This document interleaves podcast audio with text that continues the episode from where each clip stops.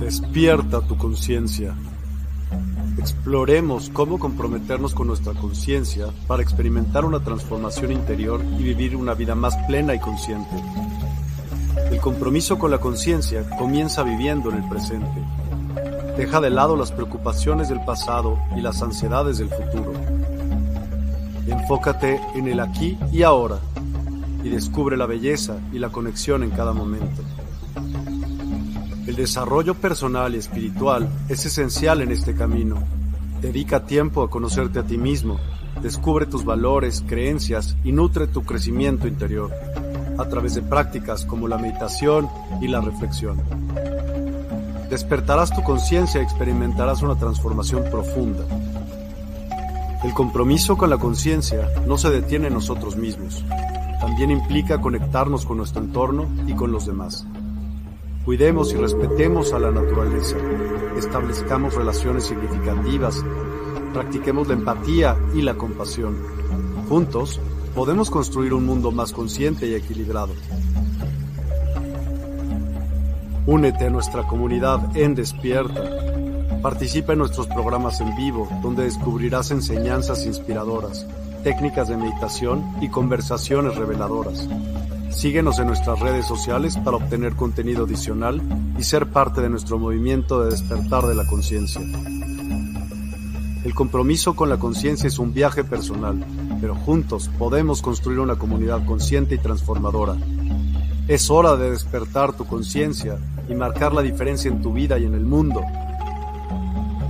Despierta tu conciencia y únete a nosotros en este emocionante viaje de transformación.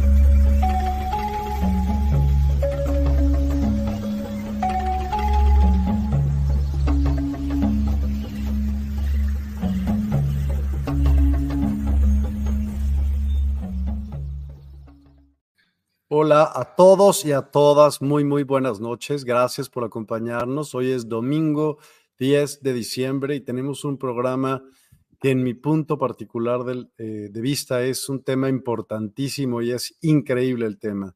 Y con ello viene Nadia Zamora Polito a platicarnos acerca de ello. ¿Cómo estás? Bienvenida Nadia. Buenas noches.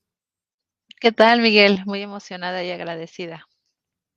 Qué bueno, me da mucho gusto que estés muy emocionada y espero que eso lo podamos transmitir a todas las personas que nos van a ver y que evidentemente nos gustaría que participen y que hagan sus preguntas acerca de cómo pueden ustedes mejorar este tipo de, de técnicas que son imprescindibles, creo, para la vida.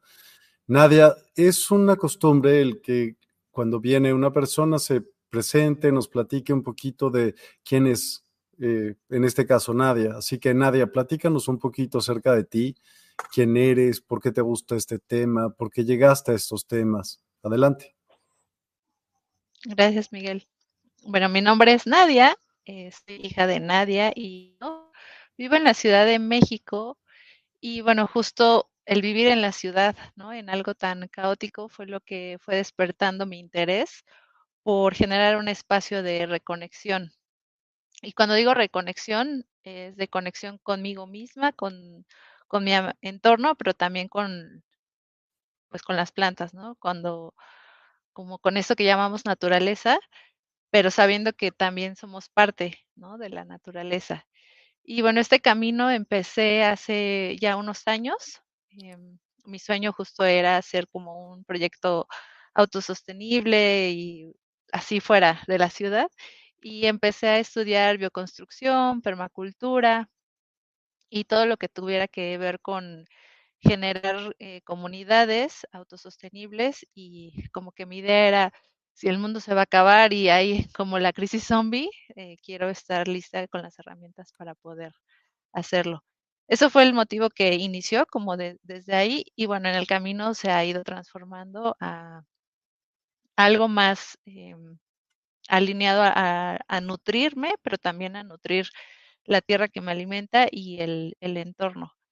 Y bueno, eh, pude poner en práctica todo esto de la permacultura, en, específicamente en uno de los pétalos, que es como la, el generar un rendimiento y particularmente en el tema de huertos, eh, hace unos años con unas grandes amigas eh, hicimos un proyecto que se llama De Tierra Corazón, donde nos dedicábamos a recolectar lo que para mucha gente es basura, los residuos orgánicos con los que cocinamos, que salen del día a día o de podas, en general todo lo que fuera residuo orgánico, y lo transformábamos en alimentos, lo llevábamos a un huerto eh, que estaba en el estado, que está en el estado de México, y ahí pues recuperábamos o lo regresábamos a la tierra y volvíamos a sembrar y regresábamos eh, estos residuos en forma de alimento a la gente que nos daba sus residuos y bueno así vimos crecer eh, mucho por mucho este huerto que estaba como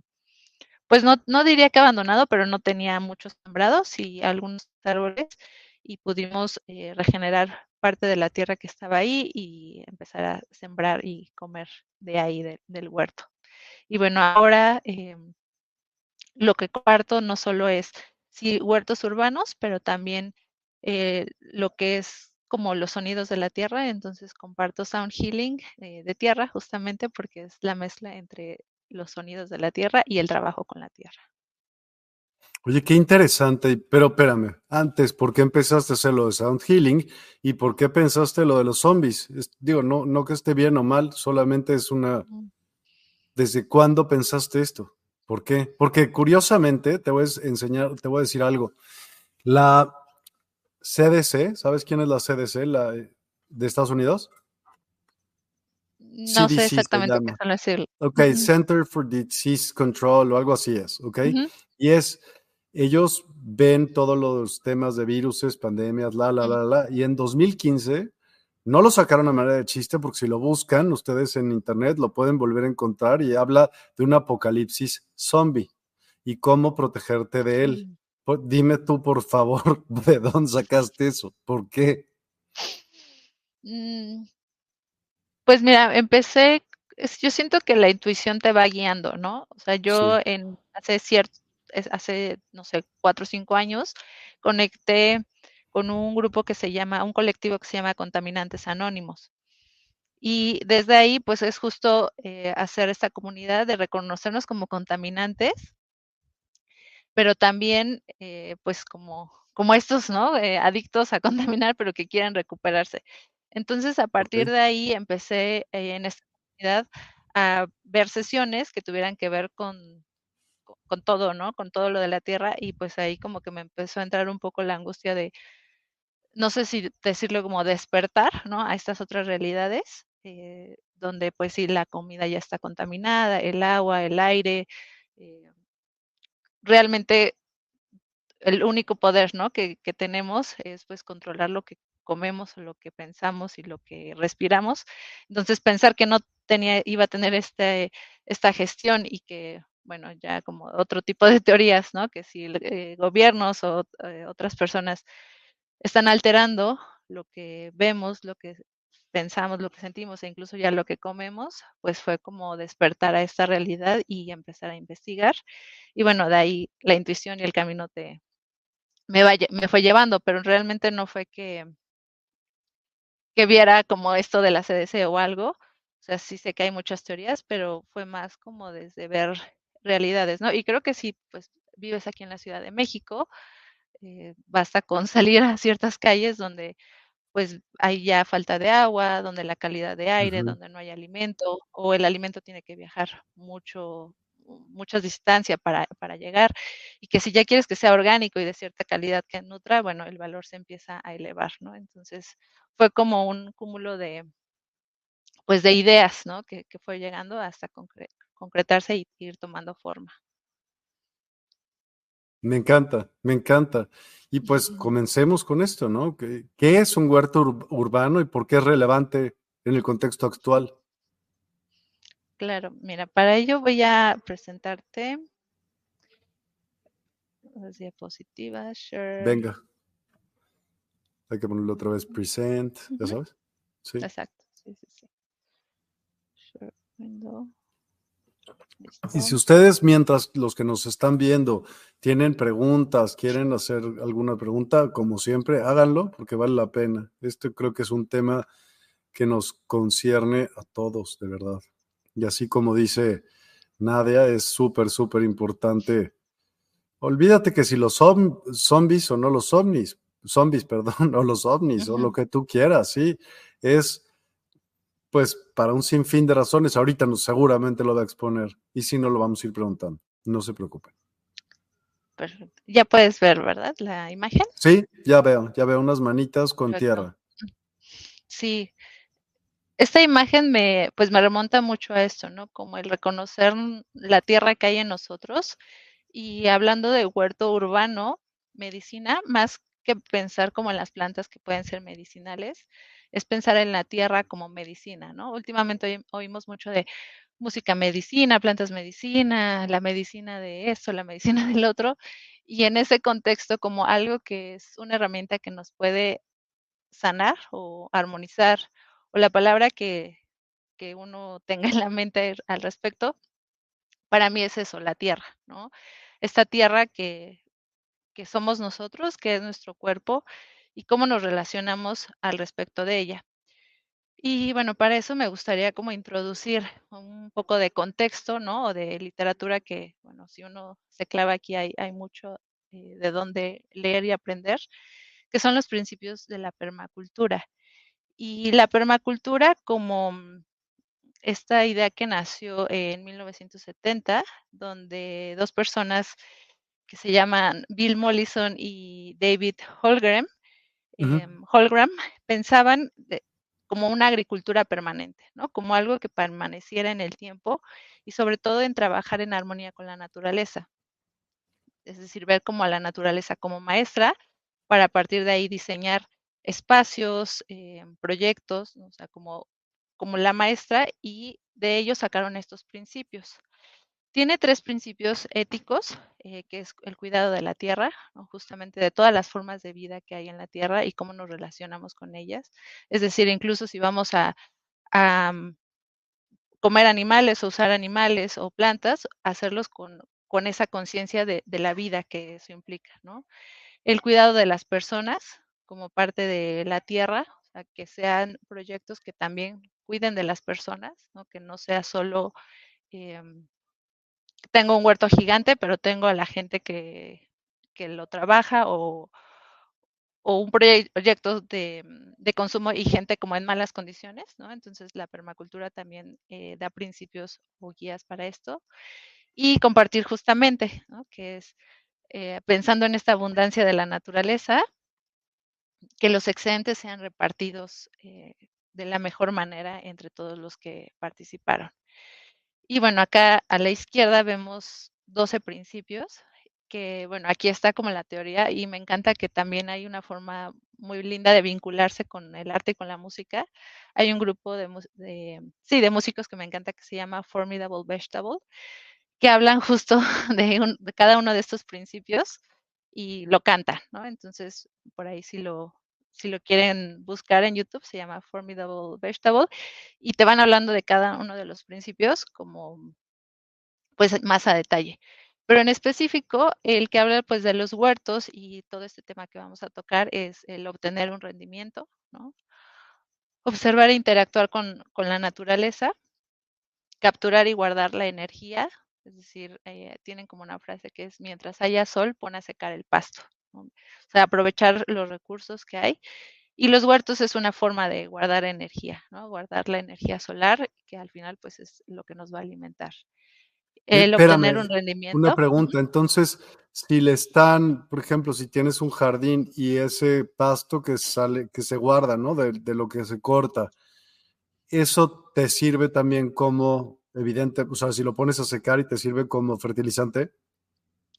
Sí, pues el principio aquí, por ejemplo, sería no producir residuos, ¿no? O sea, el pasto va a regresar como materia seca eh, para camas de cultivo para taparlo, ¿no? E incluso, bueno, también pues el pasto va a captar, eh, o sea, como esta parte verde a lo mejor no te va a producir alimento, pero igual tiene su, su beneficio, ¿no? O sea, sí se integra. El punto es eh, ver como el todo, no segregado, sino verlo como parte del todo. Y eh, bueno, usar los valor, o sea, valorar los recursos y servicios renovables, o sea, aprovechar como esta energía solar, eh, y el diseño de los patrones a los detalles, ¿no? Como en las ciudades, ¿qué podemos aprender de la naturaleza para replicar a pequeña escala, sabiendo que a lo mejor no vamos a tener los hectáreas para sembrar todo lo que necesitamos para alimentarnos, pero sí una pequeña parte de ello. ¿no? Y bueno, aquí me gusta ponerlo solo como, pues sí, como en contexto. Eh, y hay algunos otros principios ya para cuando estás haciendo el diseño, ¿no? Como ver de dónde sale el sol, eh, ver la temporada de lluvias, eh, ver de dónde vienen los vientos. O sea, mucho tiene que ver con la observación. Y aquí es donde me gusta hacer la conexión con este concepto de huerto medicina, ¿no? Porque es un poco de hacer la conciencia y observación de uno mismo también, como parte de la naturaleza. ¿Cómo es que yo estoy en mi época de invierno, ¿no? O sea, en qué parte de, uno como humano necesita, eh, pues sí, a lo mejor no, no se ven las flores, hace ratito decías, ¿no? no veo los frutos, y que como humanos en nuestra tierra, en nuestro territorio, también va a haber una etapa donde tengamos que trabajar, ¿no? O sembrar sin ver los frutos. Y tener como esa paciencia y observación para ver cómo se va transformando, ¿no? Cómo, cómo va cambiando. Em, y por ejemplo, ah, por acá tengo las semillas, ¿no? Como de una semillita no sé, de caléndula, por ejemplo, que aquí tengo, las siembras y se puede multiplicar, ¿no? Te, puede salir más de, de una, te salen como dos flores y cada florecita trae como otras 10 semillas, ¿no? Entonces, ver cómo esos patrones y cómo eso no lo podemos aplicar a nosotros. Bajo esta idea de que todo es un reflejo, todo es un espejo de nosotros, ¿no? Como es adentro, es afuera, usar esto mismo para la naturaleza y las plantas y Mm, frutas o toda la vida que tengamos afuera, verla como un reflejo hacia nosotros, ¿no? Y adentro. Wow, dime cómo aplicarías estas semillas, está buenísimo, pero ¿cómo aplicarías en tu vida o en la vida de los demás esto mismo que acabas de decir, de cómo multiplicar semillas, cómo multiplicar virtudes o valores o pues mira, a mí me gusta mucho justo en, estas sesiones de sonoterapia eh, de, tierra, mm. hacemos algo que a lo mejor podría llamarse psicomagia o algo simbólico, mm. que es sembrar eso que tú quieres ver crecer en ti, ¿no? Entonces, y lo puedes hacer en, tu día a día, ¿no? Tener una semilla o una planta y sembrarla con esa intención, ¿no? Pensar, ¿qué quiero desarrollar en mi vida? Yo apenas hice, por ejemplo, eh, quiero trabajar la paciencia. Y entonces cuando sembré o trasplanté, eh, en este caso fue un romero, lo sembré o lo planté, lo trasplanté con esa intención. En este caso lo trasplanté con esa paciencia, pensando ¿no? con el poder de la intención que quiero eh, ver en mí esa paciencia. Entonces, ¿qué voy a hacer? Pues en esa planta, todos los días, ¿no? Voy a ver que tenga agua, que si tiene sol, eh, observar, ¿no? Me regreso al primer principio de observar e interactuar. Y ver cómo esa planta me puede ir enseñando, ¿no? De paciencia. Vamos a, verlo como una semilla, ¿no? También sembrarla. Y cuando la siembras mucho en la permacultura, por ejemplo, si tú ya vas a sembrar tu alimento, eh, también eh, puedes chupar la semilla y después sembrarla. Y se dice que, bueno, ahí en nuestra saliva también está la información de lo que nos va a nutrir y pues lo, intencionas, ¿no? Como, no sé, quiero ver mi proyecto de tal crecer. Entonces lo siembras y pues justo ahí vas a ir viendo cómo va a ir creciendo. Entonces es como un acto súper simbólico ver cómo eso que quieres ver crecer en ti también va a crecer afuera, ¿no? En, en esta planta, en esto que tú quieras ver e ir observando todos estos elementos, ¿no? De la paciencia, porque obviamente la siembro y no mañana va a dar frutos, ¿no? Entonces, primero va a requerir, requerir de obscuridad, ¿no? Muy, muy parecido a lo que es para el humano también, ¿no? Para antes de, de ser luz y de ser expansión, probablemente muchos pasamos por momentos de oscuridad, como una semilla, ¿no? Que, que se siembra. Y después de que ya tiene esta tierra, esta agüita, el sol va a ir poco a poco, ¿no? Como primero sus, sus primeras hojas y va a tomar tiempo en desarrollar raíces y para que después pues ya pueda hacer eh, la flor que, que, ya se vea como una flor y que además de semillas y que siga expandiendo. Entonces, en términos concretos, es agarrar cualquier semilla o si vas a trasplantar, eh, si no tienes mucha experiencia y no quieres desde semillas, sino comprar una plantita, ¿no? Por ejemplo, pues aquí tengo eh, manzanilla. Si la quiero trasplantar, bueno, cuando la vaya a trasplantar o darle la bienvenida al espacio donde vas a estar, sembrarla con esa intención de eso que quieres ver crecer en ti, ¿no? Como la siembro, esa siembra que haces afuera, la, también la estás haciendo adentro y a ir viendo cómo crece. Y, y es súper interesante porque si, si, vas, si vas viendo cómo la energía de las plantas o tu energía también se refleja en la energía de las plantas, ¿no?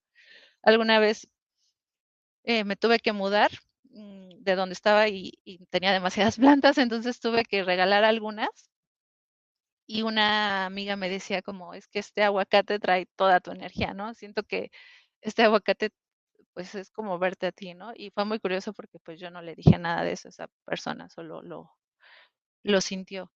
Entonces creo que esa sería una de las, de las formas en que lo puedes hacer físicamente, ¿no? Wow, agradezco la vida de verdad por, por haber traídote aquí. Es lo que acabas de decir es lo máximo y es real. Lo veo, lo veo sinceramente así. Hay un comentario de parte de Sara.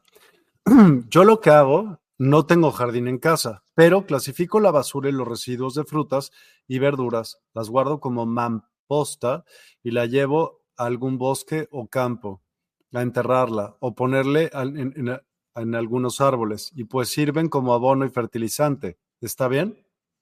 Está súper está increíble, sí, justo eso, ¿no? El dejar de producir residuos y, y regresarlos, ¿no? Es como, pues sí, regresarle a la tierra lo que nos dio. Y porque si no lo hacemos, entonces pues está yendo a los tiraderos o con suerte si el camión que lo recolecta, si lo separa, pues llegará a, un, a una planta composte, composteadora. Pero si dependiendo en la delegación, en el estado en el que estemos, pues no lo va a hacer. Y ahí, o sea, eso justo, ¿no? Es como mucha conciencia de regresarlo y no solo es, eh, y aquí me gustaría preguntar, ¿no? ¿Cómo se siente? Es muy satisfactorio, ¿no? Saber que, que, te estás haciendo responsable de lo que consumes y a dónde regresa. Entonces, y yo creo que más que bien es súper expansivo y satisfactorio. ¿Y cómo se hace? ¿Haz de cuenta? Ya sacas todos los residuos de, de lo que no te comes, por ejemplo, cachitos, ¿Mm? pero ¿qué tan profundo se enterraría? Ah, bueno, lo vas a decir, ¿para qué me adelanto? ¿No? Ahí está. Justo, pues hay muchos tipos de composta. Y aquí me, me regreso un poco al dejar de producir residuos. Sí. Y mm, bueno, se relaciona con muchas otras cosas, pero en particular el tema de los residuos, pues no es como materia prima para algo más, ¿no? Es eso que, que nos nutre. Y siempre me gusta como hacer esta analogía de pensar en la naturaleza, que no es que haya como baños, ¿no? Para animales. O sea, los animales, eh, imagina un bosque o cualquier ambiente natural, pues solo eh, cumplen este ciclo, ¿no? De alimentarse, hacer popó y esa popó es la misma que nutre a la tierra, ¿no? Y muchos animales, por ejemplo, e incluso es necesario para la semilla pasar por ese grado de, o sea, por hacer la digestión en el, en el animal para que pueda crecer. Entonces, aplicado al, a lo urbano, pues este, por ejemplo, es una cubeta, ¿no? Una forma de recolectar tus residuos eh, de, de cocina. Y pues mucho esta idea de que nada es basura, ¿no? Me encanta como hacer este reencuadre de todo el tiempo de, de pensar en que vamos a regresar, ¿no? Cerrar el ciclo, eh, conectando con los ritmos de la tierra y con nuestro propio ritmo, ¿no? Porque no es, eh, no solo es como, ah, ya me desecho, me deshago de la basura, sino esta conciencia de lo que implica ver, eh, cuando tenía este proyecto yo abría mi bote y era como, a ver qué comí, ¿no? En la semana. Entonces, pues ves ahí que si hay plátano, que si hay huevo, que si ahora desperdicié el guisado de esto, ¿no? También es como en la basura es un reflejo de, de nosotros, ¿no? ¿Qué, qué De la conciencia de lo que comes. La conciencia de lo que te nutre, exacto. Wow. Eh, y bueno, una de las formas que, que creo que es la más fácil para las ciudades es con la lombriz, ¿no? El humus de lombriz básicamente es la popó de la lombriz. Y el único tema es que son muy especiales las lombrices, no les gusta tanto eh, las, no, más bien no les gustan las carnes, huesos, em, digamos como grasa eh, y tiene que estar como un poquito más digerida, un poquito más aplastada, pero para, digamos, la dieta más tradicional, ¿no? De frutas, verduras y residuos de cocina, es muy práctico porque se lo... ¿Y de dónde sacas el humus? ¿Compras tú el humus de lombriz? ¿Con todo el lombriz o sea, lombricomposta o qué? El, de lombriz es la popo de la lombriz. Entonces, para iniciarla solo necesitas lombrices, ¿no? Entonces, siempre hay alguien que te puede prestar, bueno, no prestar, regalar o vender lombrices, o sea, se compra como el pie de lombriz, o puedes ir a tu huerto más cercano, eh, por ejemplo, ¿no? Está Huerto Tlatelolco, acá en la Ciudad de México, Huerto Roma Verde, eh, hay huertos del gobierno de la Ciudad de México donde también hay programas de, de pues huerto comunitario y ahí también, o sea, es muy fácil solamente como llevarte, le llaman pie de lombriz, llevas una bolsita o un contenedor y te dan ahí y ya con eso, pues es como la semilla, ¿no? Por así decirlo, esas lombrices se van a empezar a reproducir, van a empezar a comerse los residuos y lo van a transformar en tierra fértil. O sea, este olor que, que huele como a, le llaman petricor, ¿no? Como del bosque y demás, cuando la lombriz termina de hacer su, el, ciclo, el proceso, a eso huele. es impresionante ver la transformación de, pues sí, de esto, ¿no? A, tierra de nuevo, a tierra tal cual, que a lo que voy es justo eso lo puedes usar, ¿no? Para sembrar, en lugar de a lo mejor comprar tierra, que es súper válido, tú puedes producir, ¿no? También tierra, o bueno, no tú, tú puedes poner los elementos para que la, la tierra, el universo, haga con la energía la transformación en tierra. Y me gusta poner este ejemplo súper básico porque puedes sí tener la maceta más lujosa y costosa y el huerto más, eh, tener un área hermosa para hacerlo, o puedes empezar con un guacal, ¿no? Y una bolsa de plástico, o usar Tetra Pak, o usar algún otro material reciclado que, que volvemos, ¿no? Pensar en la basura como algo que se puede dar otra vida y ponerlo. A mí me gusta, por ejemplo, hay algunos filtros de agua que son como macetas. Entonces, por ejemplo, aquí tengo esta, que era un filtro de agua, y bueno, cuando termina su vida útil, pues le sembré un poco de cale, ¿no? Entonces ahí puedes usarlo también para hacer la composta. Es, es como, vuelvo al mismo principio, observar e interactuar con lo que tienes a tu alrededor y ver qué otra vida podrías darle, ¿no? A lo mejor un mueble que, de madera que ya está súper viejito y le cabe algo,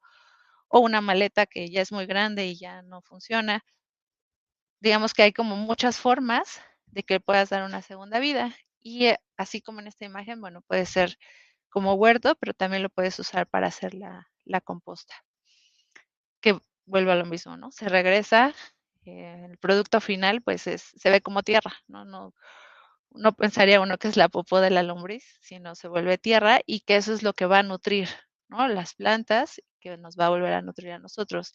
Y es ver este círculo eterno de la vida, ¿no? Que lo que hagamos, comamos, va a regresar a nosotros de alguna u otra forma, en un tiempo muy corto, en un tiempo más largo, pero es el ciclo de la vida. Mm, mm. Y bueno, este es como platicamos hace rato, ¿no? Una de las satisfacciones, una de las tantas satisfacciones cuando ya puedes cosechar los frutos. Esta fue mi primera ensalada. Eh, que comí con mis amigas de, lo que cosechamos del huerto. Y es bien bonito pensar en todo el tiempo, ¿no? Toda la energía que hay guardada en lo que comes, ¿no? Porque puede ser muy fácil, vas a un restaurante y te tardarás una hora, dos horas en comer. Y si piensas en todo el tiempo que hubo atrás, ¿no? De la semilla para que cada una de esas creciera, ¿no? Que mínimo es de 30 a 45 días, los que tienen ciclo mm. más corto, todo el agua que lo regó, las personas que lo sembraron, las que lo cosecharon, todo lo que viajó, las personas que prepararon los alimentos.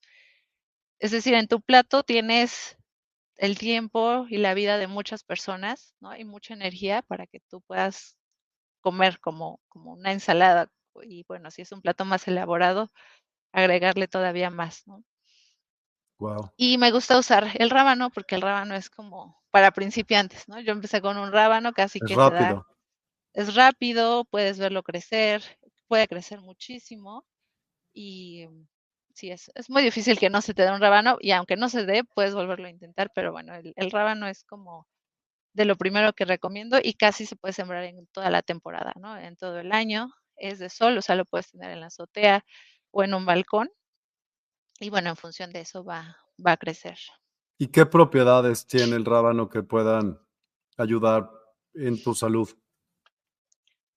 Pues mira, específicamente así como propiedades, no te sabré decir eh, a nivel de compuestos químicos, pero como raíz, ¿no? Pues para mí todo lo que es raíz, eso genera, ¿no? Te enraiza, te asienta en la tierra, obviamente la comida entre más fresca o incluso si fuera congelada, pero lo importante es, em, y vuelvo aquí como en esta parte medicinal, ¿qué sientes tú cuando lo comes, no? La energía que tiene el alimento que tú sembraste o que alguien más.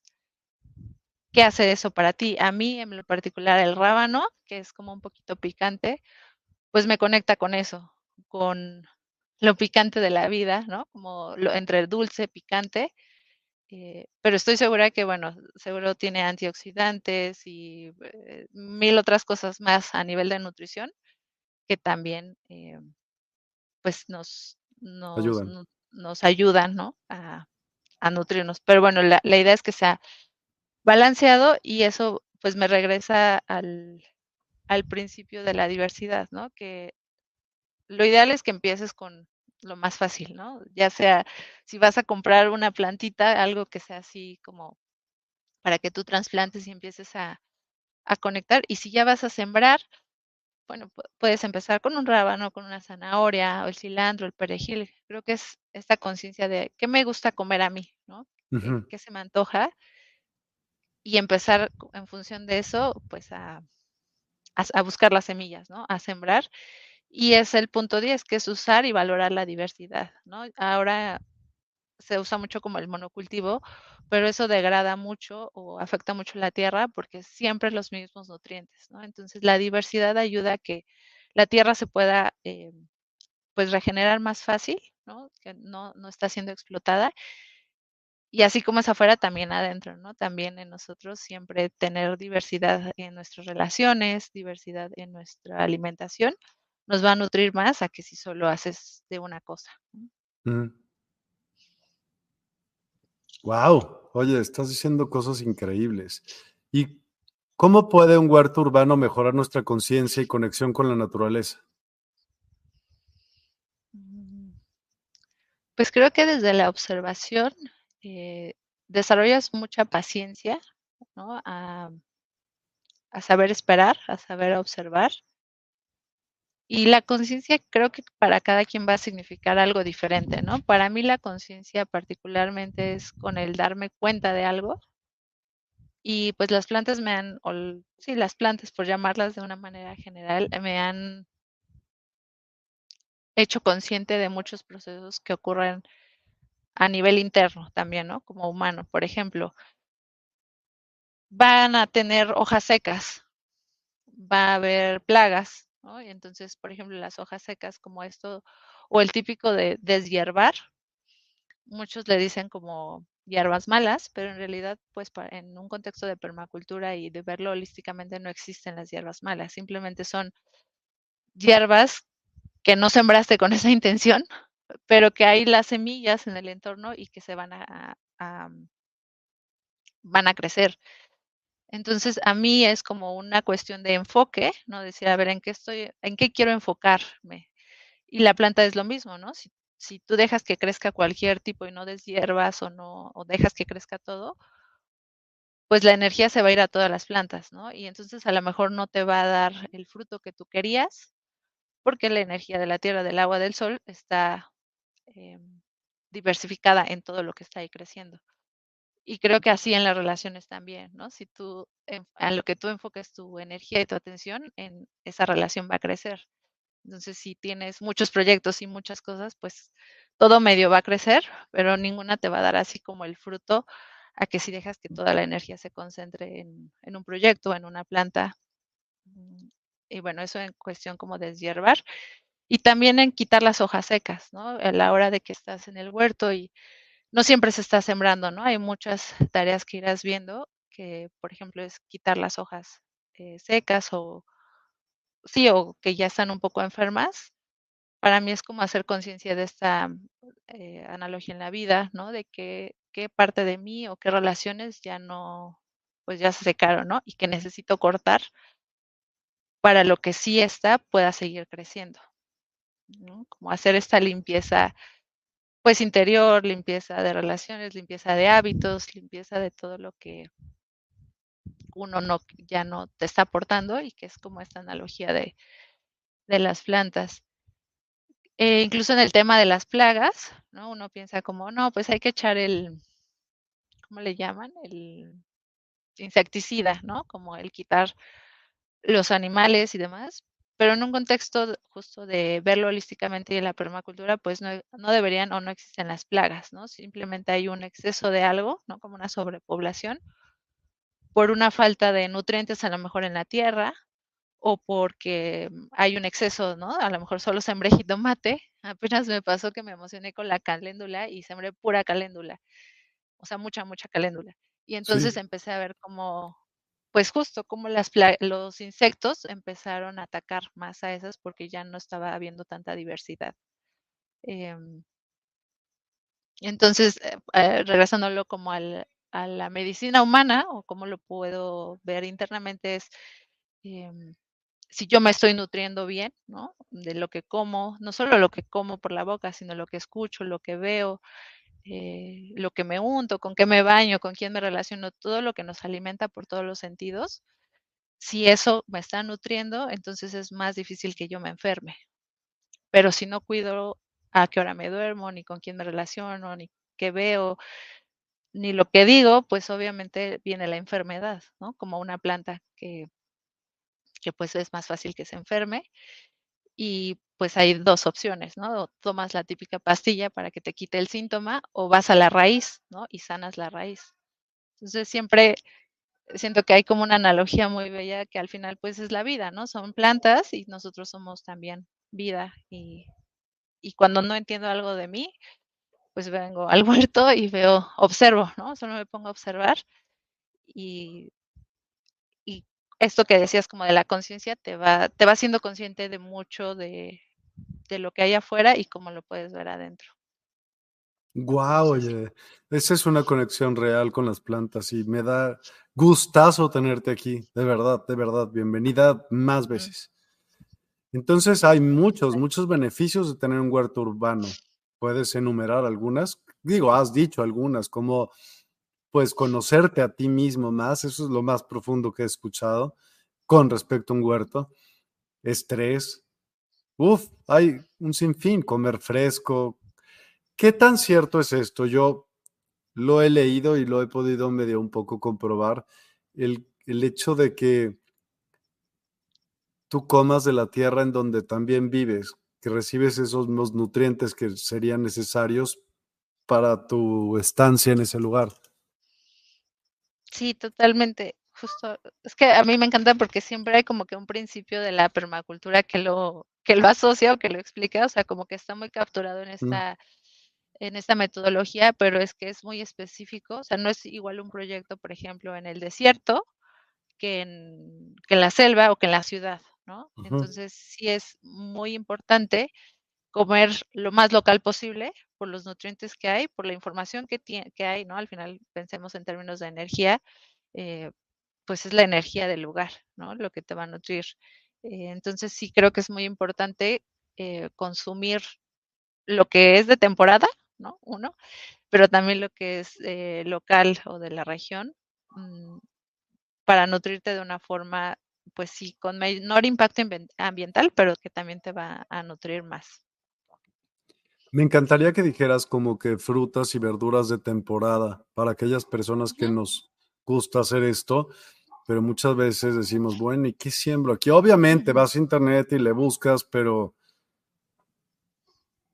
pues, sí, pues mira, para mí es más, sí, para mí es más fácil como pensar las que siempre puedes sembrar, ¿no? Porque a, a lo mejor tienes como semillas de un montón y, y sobre todo hacer consciente que el huerto sí requiere tiempo y energía, ¿no? No es como, o sea, lo puedes tener y que alguien más te lo gestione, que es súper válido, y eso también como analogía en la vida, ¿no? Que tanto tú te haces cargo de lo que para ti es importante o también delegas, ¿no? Y enfocas tu energía en otra cosa.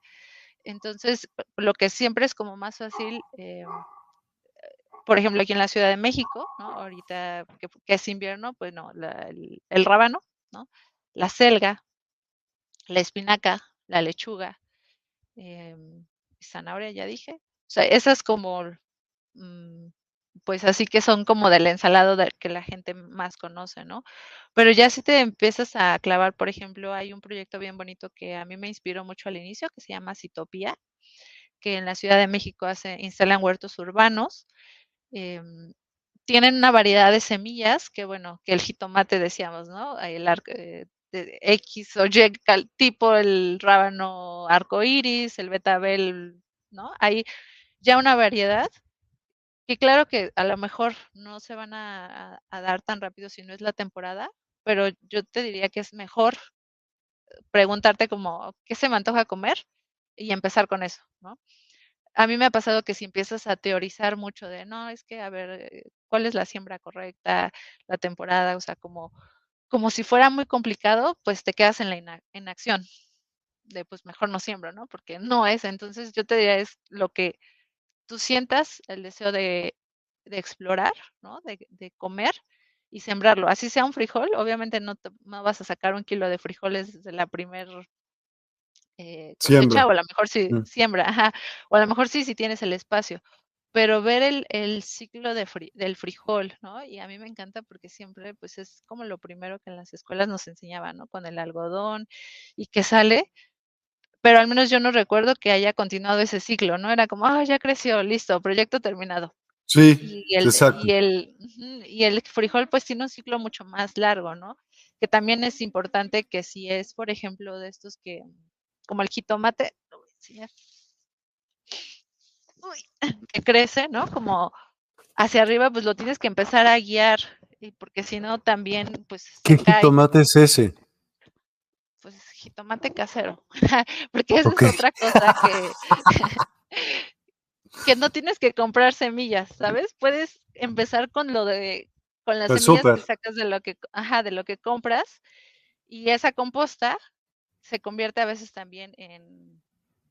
Pues, Comida comida, ajá. A mí me pasó que lo primero fue, mi primer acercamiento fue, puse en un guacal todos los residuos, lo tapé de tierra y dije, pues ya, vamos a ver qué pasa, ¿no? Y de ahí creció mi primer aguacate, ¿no? Empezó, te necesitaba tanta humedad que empezó a crecer y yo dije, wow, esto es como magia, ¿no? Porque obviamente es la fuerza de la vida y de la tierra, pero al no entender o hacerlo empíricamente es eh, como mucho más sorpresivo, ¿no? El dejar de sorprender, el no tener expectativas. Entonces, mucho de mi em, em, eh, incentivar a la gente es empieza, ¿no? O si intuición, a lo mejor en lugar de ponerte a leer, que es súper válido, ¿no? Ya cuando te quieres dedicar a instalar huertos o si es la carrera o demás, pero como medicina, o sea, el huerto humano como medicina, creo que viene mucho desde la intuición, de escucharte, de qué quiero comer, se me antoja explorar o simplemente voy a experimentar. Por diversión voy a guardar mis residuos y les voy a poner las hojas de la poda, ¿no? O les voy a poner esta tierra. Eh, usar lo que hay es mejor a no empezar. ¿Cómo recomendarías, por ejemplo, en un edificio, decirles a todos, a ver, ¿cómo los convences para decir toda la azotea hay que usarla para, para sembrar? Y cómo se pueden dividir o cómo, cómo funciona, tú que lo has visto, ¿no? Me imagino que has visto eso. Sí, sí lo he visto, sobre todo en programas más bien de compostaje, mm. eh, ¿no? De que, pues si la composta, por ejemplo, también hay que ser muy honestos, ¿no? Va a generar olor, ¿no? En lo que se descompone, no en todo el momento. Necesitas un compostero que tenga también por dónde sacar eh, el líquido o sacar em, el olor. Entonces, a veces el mejor lugar para hacerlo, pues sí es la azotea, ¿no? Yo, por ejemplo, aquí pues lo tengo, ¿no? En cubetas, porque sé que va a haber un momento donde pues van a llegar la vida, ¿no? Los mosquitos, los, em, eh, como estas cochinillas, eh, hasta moscas, o sea, la vida como tal. Y pues tienes que taparlo, tienes que estarlo moviendo, o sea, hacer también como esta conexión de, de la composta. Y bueno, a tu pregunta de cómo hacerlo, creo que es esta gestión del cuidado de, de la tierra y del ser humano, ¿no? De las relaciones. A lo mejor si no hablas con tus vecinos, pues es la oportunidad perfecta de conectar con ellos, ¿no? De decir, oigan, pues tengo esta propuesta. Es, normalmente en los edificios, eh, pues siempre hay como un chat de vecinos o un administrador, ¿no? Y se puede hacer esta propuesta. Yo cuando empecé aprendí de una chica que se llama Alexia, eh, que justo con, con, conocí en Contaminantes Anónimos, y ella hacía eso como programas de composta comunitarios. Entonces ella platicó con todos sus vecinos para que pudieran hacer la composta en pues, la azotea o terraza del edificio. Y bueno, ella pues tomó como el liderazgo o la responsabilidad de pues guiarlos, cuidar la composta, de voltearla, ¿no? O sea, como creo que lo más importante es tomar la decisión de separar la basura, ¿no? O los residuos para que no sea basura y ya que están separados, procesarlos, ¿no? Llevarlos, eh, ya sea, te digo, a un huerto que, esté cercano, si no tienes el espacio. Si tienes el espacio, pues es ya una bendición que puedas experimentar en tu propia casa y si no, pues apoyar proyectos que lo hagan también, ¿no? Eh, te digo, está el huerto Tlatelolco, el huerto Roma, los huertos de la Ciudad de México e incluso hay proyectos eh, que ya es un emprendimiento como hagamos composta, eh, Horizonte o me parece, que también recolectan tus residuos y al cabo de cierto tiempo de, recolectarlo te regresan tierra fértil también. Entonces hay muchas opciones, ¿no? Si no tienes eh, el espacio o si no lo gestionas con tus vecinos, pues hay otras opciones y bueno, lo mejor sí sería pues empezar, ¿no? Experimentar, a lo mejor probar eh, ponerlo en la azotea o incluso en el balcón donde haya como aire y sombra y, probar ahí una semana, a la semana abrir, destapar, ver qué encuentras, ver qué te hace sentir eso también, ¿no? Porque hay mucho, por ejemplo, aquí me gusta hacer la analogía como con el compostaje emocional. ¿Cómo transformas tus emociones o eso que ya no te sirve y lo transformas en aprendizaje, ¿no? Entonces, por ejemplo, yo cuando estoy muy enojada, que es como la emoción que a veces más me, pues es mi trabajo personal, ¿no? El enojo. Em, me subo al huerto, ¿no? Y entonces digo, a ver qué estoy sintiendo y me llevo los residuos y digo, a ver, ¿qué es esto que ya no me sirve, ¿no? Que, que ya no me hace sentir bien o que ya no funciona, pero que es parte de mí, ¿no? Entonces, pues le pongo la tierra, le pongo la poda, le pongo todo esto, lo muevo y como en ese en esa acción, ¿no? O sea, de bajarlo de la cabeza a la acción a las manos, porque bueno, también la tierra tiene es electricidad, ¿no? Entonces nos ayuda a descargar esto de andar descalzos y hacer el earthing y demás, pues científicamente está comprobado que te baja la ansiedad, eh, regula eh, todo el sistema inmune, o sea, tiene muchos beneficios a nivel físico. Y para mí, o sea, a nivel emocional, pues empiezas a entrar en contacto con la tierra y te baja como pues este ritmo de estar todo el tiempo en el celular, en la computadora. O sea, como para mí es un desconectarme de algo para reconectarme con la tierra. Entonces, el hacer composta es una analogía de cómo reciclamos o, transformamos lo que ya no nos sirve en algo que nos nutre, ¿no? En volverle a dar vida y obviamente saber que va a tomar un tiempo, ¿no? A lo mejor en este momento no puedo ver lo que el enojo me quiere enseñar o lo que la tristeza o lo que la envidia o cualquier emoción que ya no nos sirva o que no queramos, sino esperar ese proceso que como en la composta pues va a pasar por descomposición, eh, por mal olor, pero después de todo eso se va a transformar en un olor delicioso, ¿no? Como este olor a tierra mojada y más allá de eso nos va a nutrir porque si lo volvemos a incorporar a las plantas o lo usamos para sembrar, eso que ya no servía realmente te está nutriendo, ¿no? Entonces, hacer pensar en la composta como, pues sí, este compostaje emocional, esta transformación de lo que ya no queremos en algo que nos nutra o nos, nos, nos deje algo que sí nos pueda servir. Órale. Totalmente cierto. Norma Villarreal, buenas noches, buenas noches. Quiero comentar que antes a mí se me secaban hasta las plantas artificiales. y últimamente me decidí a tener plantitas y ya se me están dando y están creciendo y aplico hablar con ellas, chuleándolas y hacer oponopono y me están creciendo y me siento feliz por verlas crecer. Qué bueno. Buenísimo. eso, ¿no? La, energía de lo que, haciendo mención eso, la energía de, del hablarle, ¿no? De cantarle a las plantas también, pues lo van a recibir. Totalmente, total y absolutamente. Y entonces, hablando de los huertos urbanos, ¿cuáles son algunos de los desafíos más comunes al iniciar un huerto urbano y cómo los podemos superar? El primer desafío creo que es la voluntad, ¿no?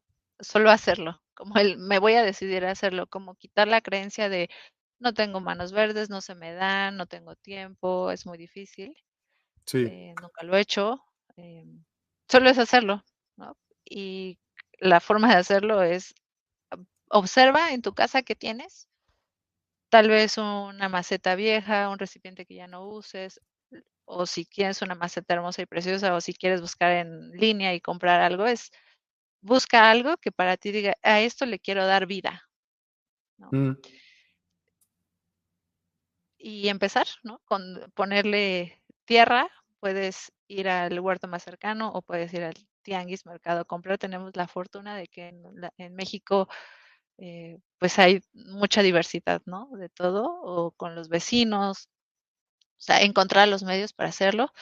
Tierra y una semilla. Si no quieres comprar semillas, entonces ve de lo que tú comes, la dieta básica mexicana, ¿no? Como casi siempre hay jitomate, chile, que es lo que genera semilla, y aguacate. Y esas semillas las puedes usar, o bueno, si ya quieres darte el tiempo de hacerlo, pues ir a hacer tu lista de esto quiero comer, entonces voy a por ejemplo, aquí en la Ciudad de México está el mercado del 100 que venden semillas orgánicas. En Los Pinos también ahora hay esta iniciativa eh, que se ponen un tianguis de productores mayormente agroecológicos, orgánicos, entonces puedes ir a conseguir semillas ahí, también tierras, tierra, lo que, si no tienes nada, hay. Sí, en Los Pinos, eh, ahora que se abrió, eran Los Pinos, todos los fines de semana hay productores de diferentes estados de la República van cambiando. Eh, creo que el programa se llama Sembrando Vida, entonces puedes llegar ahí. Yo apenas fui hace como semanas y me regalaron semilla de ¿Los fines de semana? Ajá, sábados y domingos. O sea, si buscas así en las redes de, de Los Pinos, publican qué estado va a estar, qué estado invitado, y siempre va a haber eh, productores que llevan comida, sí, productos frescos eh, de la tierra que puedes platicar con el que lo sembró o el, o el que sabe realmente cómo lo hizo. Entonces, puedes ir a conseguir semillas, tierra, o ya si quieres, pues algo más eh, muy específico y orgánico, bueno, está el mercado del 100, que también ahí hay semillas. Entonces, bueno, el primer desafío que es tener los recursos y la voluntad es empezar con lo que tengas, ¿no? Así sea el envase de yogurt que te sobró de la del de la semana ahí, ¿no? Agarro, ahí echo tierra, voy al camellón, le echo tierra, hecho, comí un chile, comí salsa, bueno, le echo una semilla. Hacer el experimento, darte la oportunidad de experimentar, ¿no? Despertar esa curiosidad sin la expectativa de ya voy a comer de aquí, ¿no? Solo hacerlo, que es creo que el primer paso, ¿no? Y ya si ya lo estás haciendo y ya tienes como un poco más de experiencia y, demás, entonces creo que el otro desafío que a veces comúnmente pasa es el, la nutrición, ¿no? Del, de la tierra, las plagas, como esta idea de, pues sí, de, de matar la vida, ¿no? Y a mí me gusta mucho pensar en que si un animalito se está comiendo, por ejemplo, y aquí lo tengo, lo voy a, a cortar tiene un, un hoyito, ¿no? Esto quiere decir que pues ya me ganó un alguna plaga, sí, un, sí, no me gusta decirle plaga porque no está descontrolada, simplemente algo me ganó y pues esto a la vez cuando yo voy al mercado o al tianguis y veo algo así, digo, bueno, esto quiere decir que está vivo, ¿no? Que no está eh, con insecticida o, o algo que mate la vida porque si no el animalito no se lo comería. Entonces, pues yo así sí me daría como mucha confianza de comérmelo, ¿no? O sea, y no trae el gusanito. ¿No? Lo trae del otro lado, ¿no? Entonces. ¿Cómo que del otro lado? Sí, o sea, está aquí. si lo parto, probablemente lo encuentro. O probablemente ya entró y se lo. y se salió, o sea, ya se secó. Pero lo que voy es que está vivo el alimento, ¿no? O sea, no está contaminado con pesticidas, insecticidas, todo esto que mata la vida y que obviamente un animal no se comería, ¿no? Em, Pero podríamos usar mismas plantas que repelen ciertos animales, ¿no? Que ese es el otro, o sea, justo parte de los desafíos, ¿no? Nutrir la tierra y hacer las asociaciones correctas. Entonces, en lugar de solo hacer, no, sé, de puro jitomate o puro chile, casi siempre la regla como más fácil es pensar en una raíz, en una flor, o sea, como pensarlo a niveles, algo que vaya hacia abajo y algo que vaya hacia arriba. Entonces, si voy a sembrar, por ejemplo, la milpa es como por excelencia el ejemplo, ¿no? Pienso en el elote, ¿no? Que va hacia arriba, la calabaza que va a, cubrir el suelo. ¿Y frijol? Y el frijol, que se sube, pero también hace raíz hacia abajo, ¿no?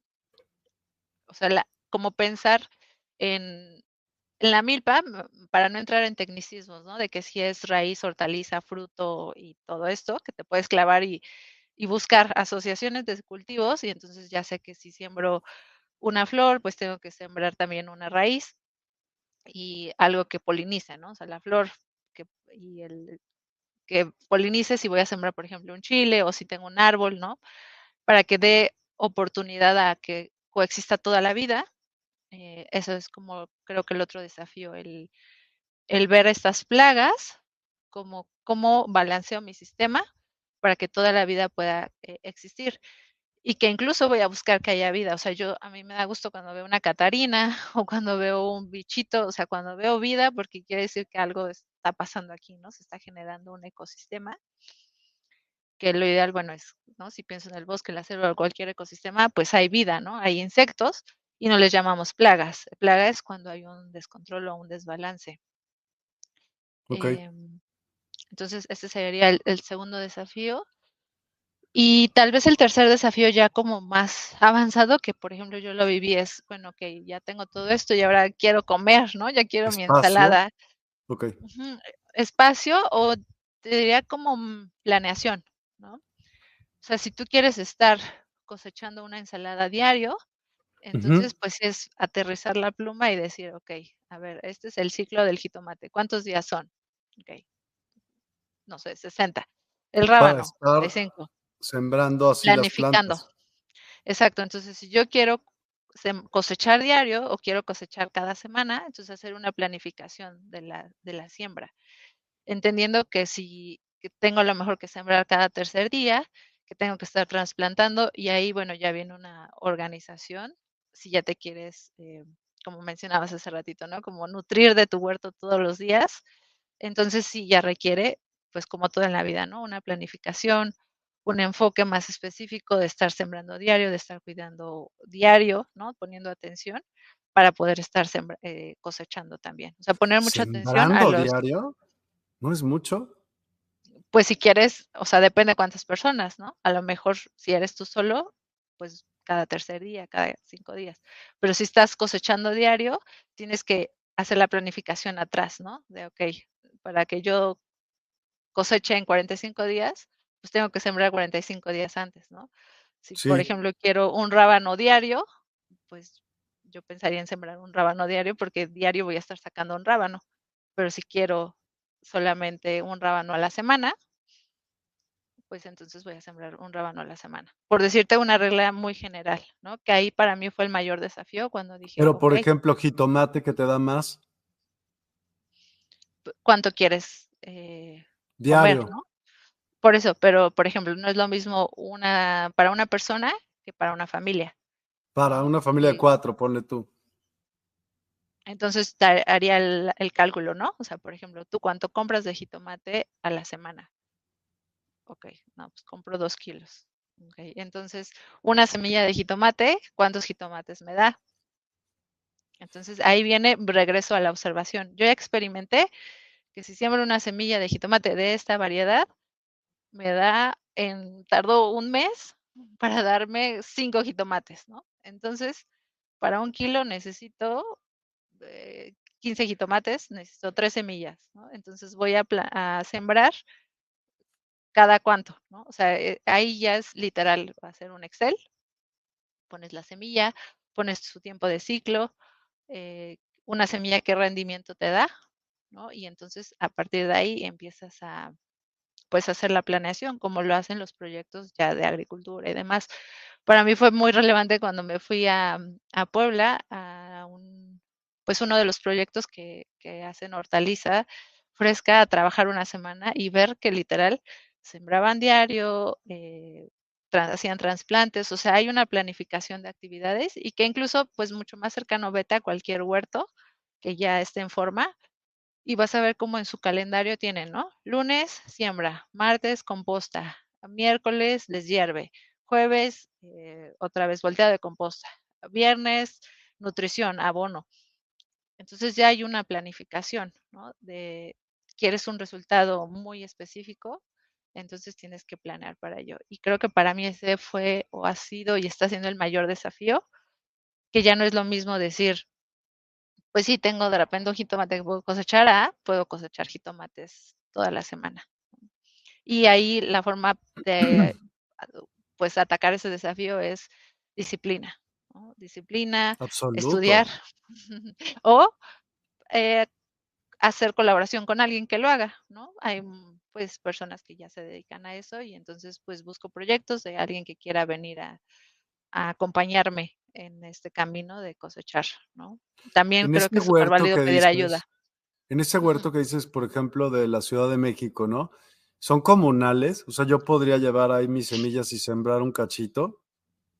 ¿Sí? Sí, yo fui al que se llama Huerto de los Niños y las Niñas que está sobre, bueno, aquí en la Ciudad de México, circuito interior, que está impresionante porque de un lado ves pasar carros y del otro también, y el huerto está en medio.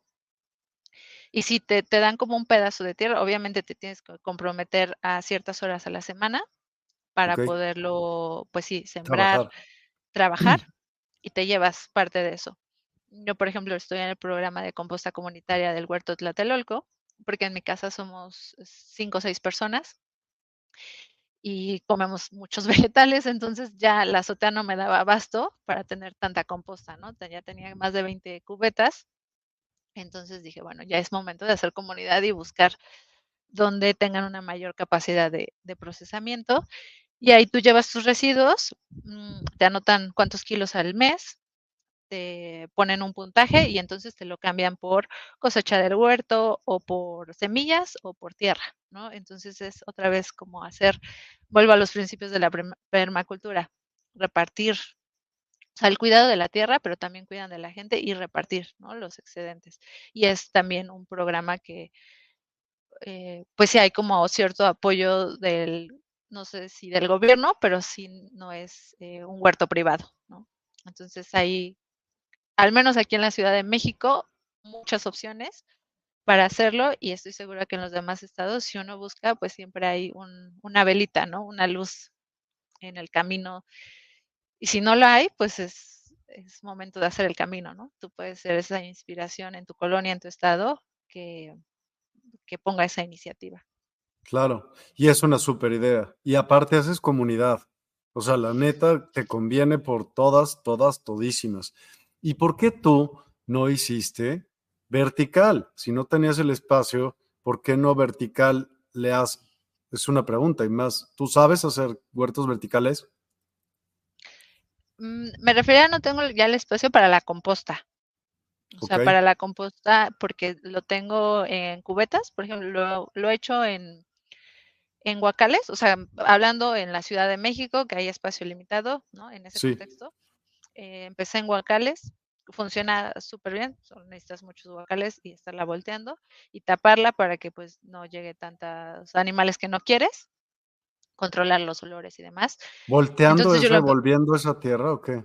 Sí, es el segunda, bueno, la primera hablé como de hacer lombre y composta. La otra es simplemente si no tienes lombrices, puedes hacerlo con pura tierra, ¿no? Tapar y la vida va a llegar. Eso es impresionante como como la, pues sí me gusta llamarlo el poder de la vida, ¿no? La naturaleza que también somos nosotros parte, pero va a llegar a buscar el alimento. Entonces, aunque no tengas lombrices, pues van a llegar otros tipos de, insectos, animalitos que van a descomponer. Y la tierra, pues siempre trae vida, ¿no? Dependiendo de dónde hayas obtenido la tierra, probablemente ya traiga algo ahí de vida. Dice Sara, lo de las plantas es como cuando los criadores de animales los cuidan para ser aprovechados como producto y consumo, por ejemplo, tienes gallinas ponedoras, ves que a diario ponen un huevo, entonces tienes tres gallinitas, ¿cuántos huevos recolectarás a la semana? Pues 21, y eso es más de un kilogramo.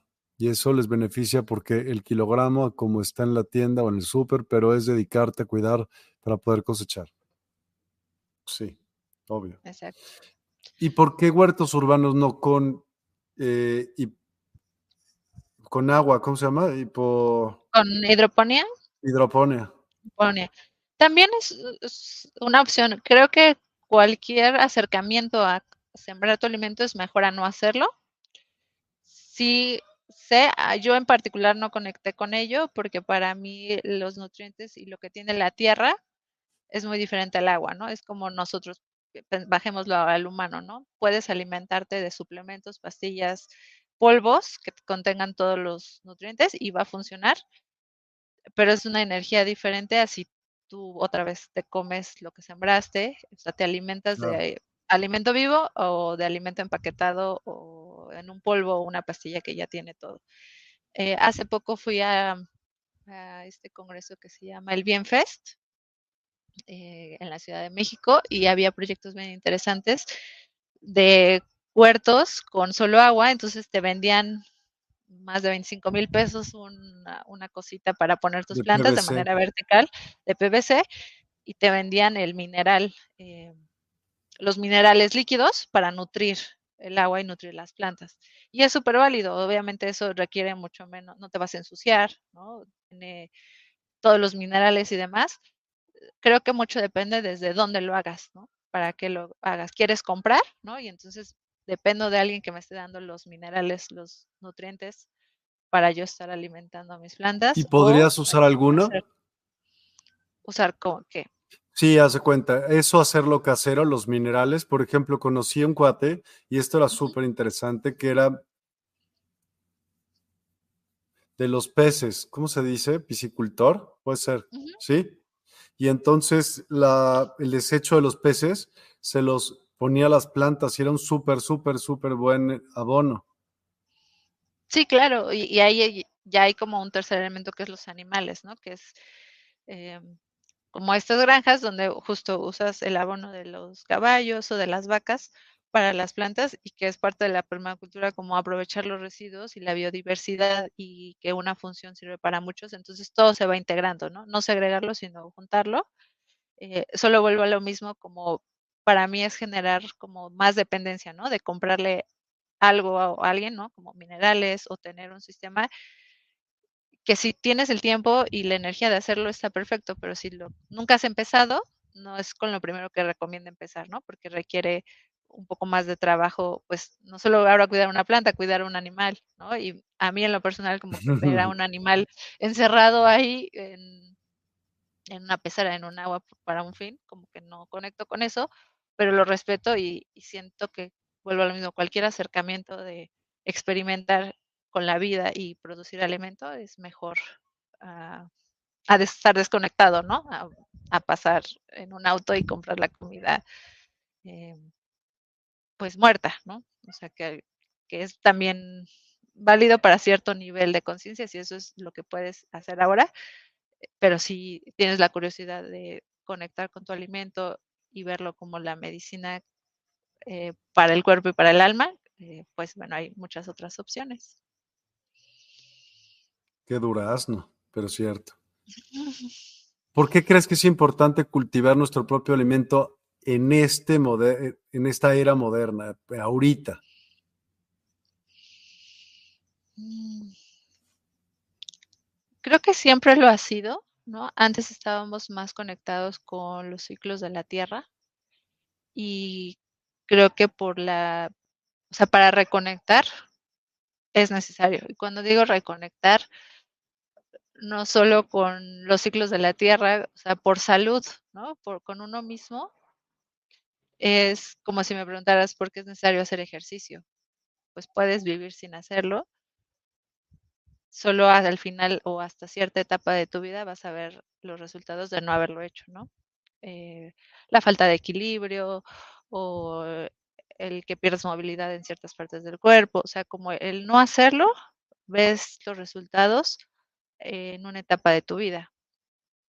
Creo que el sembrar alimento, lo más pronto que tú puedas hacerlo, así sea sembrar un chile, ¿no? O sea, un algo, es sembrar esa semillita que a lo mejor, que a la larga vas a ver un resultado, no lo vas a ver inmediatamente, pero sí vas a ver cómo eh, tu capacidad ¿no? de crear, de sembrar, de nutrirte a ti mismo, de hacer comunidad con otros, y bueno, ya no quiero hablar como de, de las crisis que se pueden venir, ¿no? De es que justo ahora sí, ahora sí aplica, ahora sí aplica y también aplica el que sepas que te estás comiendo, ¿no crees? O sea, en lugar es salud, de... O sea, es salud.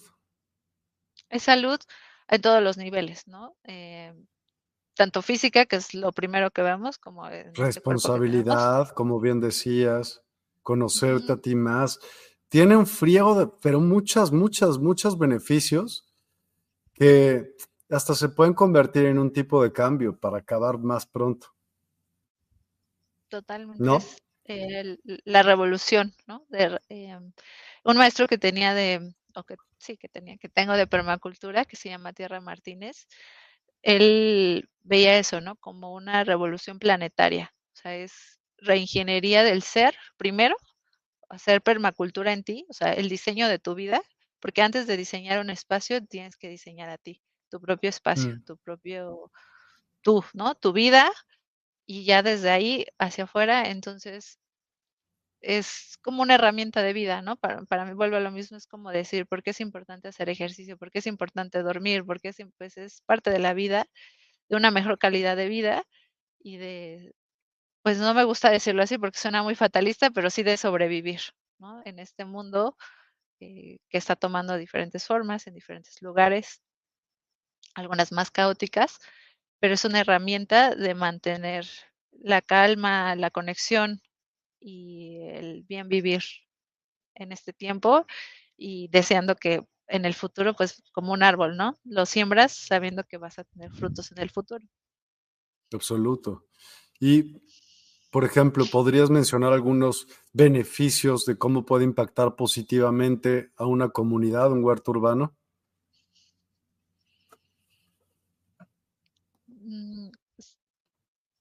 Pues es que es como lo mismo, ¿no? Como al individuo es a la comunidad. O sea, si una comunidad tiene alimento, mm. entonces mm, no tienes que robar, ¿no? Porque lo principal es, o sea, creo que la energía que mueve mucho es la comida, ¿no? Entonces siempre hay como, quiero dinero para, lo primero pues es comer, ¿no? Entonces si, si la comunidad eh, tiene esto cuidado, ¿no? Como el alimento, entonces te puedes empezar a preocupar por otras cosas, como desarrollar, ¿no? Si no hay alimento, pues no puedes ni pensar en arte o en música o en algo que, que te lleve a, hablando de conciencia, estados más elevados de conciencia, de plenitud, creo que la alimentación es la base, ¿no? hablando de centros energéticos, la raíz para una vez que tengo cubierta mi alimentación, entonces tengo seguridad de que tengo que comer y que puedo pensar en otras cosas que me hagan feliz, ¿no? Como conectar con otras personas, crear, desarrollar arte, desarrollar proyectos, o sea, expandir, conectar, pero si no tengo cubierta la alimentación, entonces, bueno, pues viene, ¿no? delincuencia, viene, no, no tienes comida, pues no puedes ni estudiar. Entonces creo que por eso es tanto también el apoyo del gobierno a programas de huertos urbanos, huertos comunitarios, eh, siembra, ¿no? El campo, el regresar la atención al campo y el efecto que tiene eh, voltear a ver la Tierra. Hay un documental muy bonito en Netflix que se llama Kiss the Earth, o sea, ves a la Tierra. Eh, hay otro que se llama My Little Big Farm o Mi Pequeña Granja. Y me encanta porque son historias de proyectos que impactan en su comunidad, ¿no? Volviendo a tu pregunta de la comunidad, siento que a veces una película este, puede narrar una historia que, que, puede inspirar, entonces sí recomiendo buscar en cualquier plataforma de streaming que tengas, eh, Earth, Tierra, y te va a aparecer un sinfín de historias inspiradoras. Suena muy bien, suena súper bien. ¿Qué consejo le darías a alguien que quiere empezar con su propio huerto urbano? Mm, empieza. Empieza con lo que tienes, haz lo, con lo que tienes aquí y ahora. Sí, observa, voltea a tu alrededor. Mm, tengo un empaque de suavitel gigante, ¿no? O, un, o sea, un contenedor de algo, una maceta, un, o tengo un vasito. ¿Qué tengo? voy a empezar con eso. O mañana me voy a ir a, o en la semana voy a ir a, al mercado de plantas y voy a ver con qué conecto, qué, olores me gustan, ¿no? A lo mejor a mí me encanta el olor del romero, pero habrá quien le encantan las rosas, el, el cedrón, ¿no? Los test también, o sea, saber que puedes, las plantas tienen tantas formas y cualidades que puedes comértelas, ¿no? O sea, como en ensalada. Por ejemplo, aquí atrás tengo una chaya, que es de los pocos árboles que se puede comer la hoja. Entonces también, eh, pues eso, pensar a mí me atrajo mucho la idea de poder comer árboles. Mucho en la agricultura ahora es más ir hacia los árboles frutales, a lo que crezca arriba para elevar nuestra conciencia y que lo que comemos venga de arriba, en lugar de estar arrancando de la tierra que es como las hortalizas y demás. Pero bueno, es, eso ya es como otro nivel de profundidad, ¿no? De si ya estás clavado en la agricultura, mm, es empezar con lo que tú digas, yo quiero ver cómo crece la zanahoria. Nunca he visto cómo, cómo es una zanahoria, o cómo crece el frijol, o cómo crece una haba.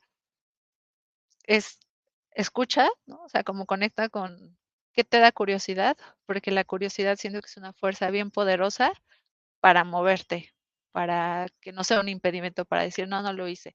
Ah, es que me dijeron que sembrara cebolla, pero a mí ni me gusta la cebolla, ¿no? Pues, ¿Qué si te gusta? ¿Qué te gustaría eh, conocer? ¿Qué forma de vida quieres conocer e investigarlo? ¿no? Hay miles de plantas, de semillas, de tubérculos, de raíces.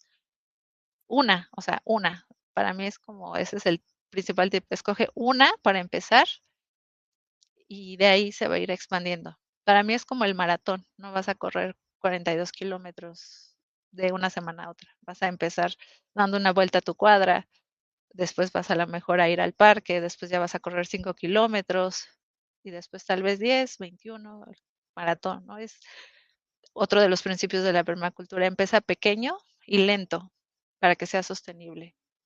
Porque entre más, más alto vayas, pues más fuerte es la caída. Entonces, si es, empiezas grande, no sé, yo quiero hacer el huerto que abastezca toda la Ciudad de México. Bueno, mm, no es que sea imposible, solo cuál es el primer paso, el paso que puedas dar hoy o mañana y que sea sostenible en el tiempo. Madres, sí, es cierto. No más que dimensionar eso se me hizo como tres World Trade Centers, ¿no? Sí, es, es lo más pequeño que puedas. Y dime algo, ¿qué se usa como fertilizantes o pesticidas que sean naturales para que tampoco te los comas de vuelta, no? Fertilizante, pues justo eso, tu composta. O sea, empezar a hacer tus, eh, compostear tus residuos. Luego esa tierra, pues está llena de todos los nutrientes de esos residuos. Entonces, ya sea humus de lombriz, por ahí vi que escribían, si tienes la ventaja de vivir cerca de donde puedas tener abono de borrego, de vaca, o sea, de algún animal, pues también es válido. Incluso hay proyectos donde ya compostan la popó humana, que ese ya es otro tema, ¿no? Los baños secos, el no contaminar el agua. Creo que todos son solo niveles de profundidad de qué tanto ya te quieras conectar o desconectar de un sistema para conectarte a otro o convivir en los dos. pero el abono siempre que sea, pues casi siempre va a ser la popó de algún animalito o la, e incluso la composta, pues eso, aunque tú no pongas lombrices, van a llegar muchos animales a descomponerla. Entonces, eso es como lo primero, entre más natural posible sea, y claro, bueno, ahí ya si vas a un lugar de plantas te van a vender muchos fertilizantes en bolitas y demás. Yo personalmente no, no comulgo con eso, pero creo que es válido si alguien quiere experimentar, ¿no? Y ver, ah, ok, ¿qué pasa si le pongo este polvito? Porque para mí es volver a lo mismo, como eh, tercerizar, ¿no? Eh, que alguien me venda algo que yo necesito para comer o para sembrar. O sea, es, creo que es válido. Uh, Te quita autosuficiencia. Todo es válido, ¿no? Te quita autosuficiencia pero también es parte de esta experimentación, ¿no? Si quieres decir, bueno, quiero experimentar cómo es con la composta o cómo es con este polvo. Y mm, vuelvo a lo mismo, mm. o sea, solo el polvo que alguien te venda, pues es esto que, mismo que estamos haciendo, comprar el alimento, ¿no? Porque dependemos de que alguien nos venda o nos haga algo. Y entonces creo que si el camino es la soberanía o la autosuficiencia, no solo de uno, sino comunitaria, pues es ver que en la tierra están todos los recursos, ¿no? Solo volver al principio número uno, que es observar, interactuar. ¿Qué elementos ya hay en la Tierra que me puedan dar? Eh, yo, por ejemplo, em, en el huerto este que teníamos, pues lo nutrimos solo con los residuos, ¿no? Eh, y llegamos a hacer bokashi, que es otro método de compostaje, o sea, otro tipo de composta ya con eh, excrementos de animales, pero es otra vez nutrir la tierra, porque si tú nutres la tierra, entonces eh, vas a quitar la dependencia de fertilizantes, digo, de pesticidas o de cosas que maten la vida, porque va a haber una nutrición de la planta. Y si lo quieres hacer así, bueno, pues eh, el lixiviado, por ejemplo, de la lombriz o de la composta, lo puedes aplicar de manera foliar también. hacer a las plantas, por fuera por fuera, exacto, ¿no? El exhibiado de, la lombriz. Eh, se puede hacer, o sea, puede ser uno de los métodos. Eh, mezclar, por ejemplo, plantas que repelen, ¿no? El romero, la citronela, hay investigar plantas repelentes, lavanda, ajá, o sea, hacer asociaciones como en los humanos, ¿no? Entonces, a lo que tú tienes, puedes aportarle a alguien más, ¿no? Y esa persona tendrá algo más. Entonces, en las plantas es lo mismo, buscar por propiedades cuáles son repelentes y no tener las mismas eh, juntas, ¿no? O sea, tener puro jitomate junto y no, bueno, puedes experimentarlo y vas a ver el resultado. Pregunta Eric de Anda que si tienes algún curso o programa para poder empezar a crear su propio huerto urbano en su casa. Sí, justamente, eh, bueno, este contacto hoy tuvimos fue eh, porque en uno de los grupos envié que el siguiente sábado voy a compartir un taller de huerto urbano medicina en la Ciudad de México, en una casa de hermosas experiencias que se llama Casa Ronin, en la, en, en la calle de Idaho, en la colonia Nápoles. Y bueno, ahí vamos a hacer la práctica, ¿no? De llevarse un huerto urbano, este, por aquí, por ejemplo, algo, empezando con algo tan sencillo como esto, para cualquier espacio, ¿no? Que siempre me dicen como, ay, pero tengo un balcón. Bueno, así sea un balcón, sea tu azotea, y empezar, ¿no? A hacer ese pequeño pasito. Y bueno, de ahí en ese, sino también en redes sociales puedo recomendar algunos otros proyectos que tienen cursos en línea que lo hacen a domicilio, pero en particular eh, yo lo voy a compartir el siguiente sábado a las 10, 11 de la mañana. En casa ¿Sabes qué deberías de grabar algunos y subir y que los subamos a despierta.online? Me gustaría que lo hicieras. Lo habíamos platicado también, pero ahora te exhorto públicamente que lo hagas porque me gusta cómo piensas, muchísimo. Carmina Sandoval, yo planté una piña y fue mucha paciencia y por fin después de dos años, sí, y nada más sale una, ¿sí? Exacto. Sí, sí, es, es Felicidades, Carmina. Sí. Mira, yo tengo aquí al lado una piña que estoy intentando que me dé. Es esa de abajo, ¿no? Ajá, sí, le puse ahí la chaya. Pero la piña justo eso es valorar, ¿no? Te comes una piña y, darte cuenta de cuánto tiempo tuvo que pasar te la comerías diferente, ¿no? Con una conciencia diferente de agradecer cada fruta que llega a ti, todo el tiempo que pasó para poderlo comer. Así que felicidades, Carmina. Mm, Oye, te tengo una, pregunta. Por ejemplo, en, algunos lugares de Europa y así, ya están limitando el que las gentes puedan hacer huertos urbanos. ¿Aquí en México existe algún tipo de restricción para hacerlo? Pues mira, que yo haya investigado o que sepa si eh, hace poco escuché que sí había una iniciativa de regular los espacios, sobre todo como públicos. Em, pero no me claro en esto porque creo que donde pones tu atención y tu energía, eso va a crecer. Entonces, si yo me enfocaba en ver las limitantes, iba a dejar de hacerlo. Entonces, creo que hasta ahora no hay algo, no hay ningún puesto.